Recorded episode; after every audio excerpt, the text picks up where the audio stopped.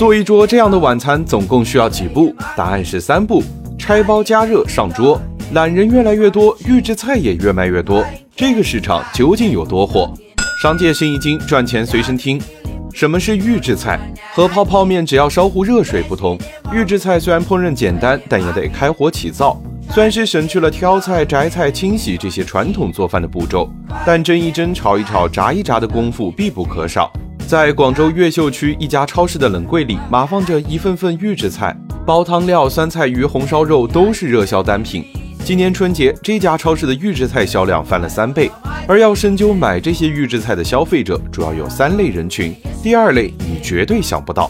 第一类人是三十到五十岁的女性。现代都市环境节奏快，加班多，即便是朝九晚六，挤完地铁到家也得是晚上了。如果家里还有个孩子，想要亲自下厨做顿饭，不仅时间赶，口味还要变着花样，安全稳定，营养丰富，预制菜就成了这类人群的首选。第二类是中老年人。是的，你没有听错，在一家预制菜销售平台上，五十岁以上的中老年人是消费的主力军。这类人群有一个特点：线上不活跃，线下抢破头。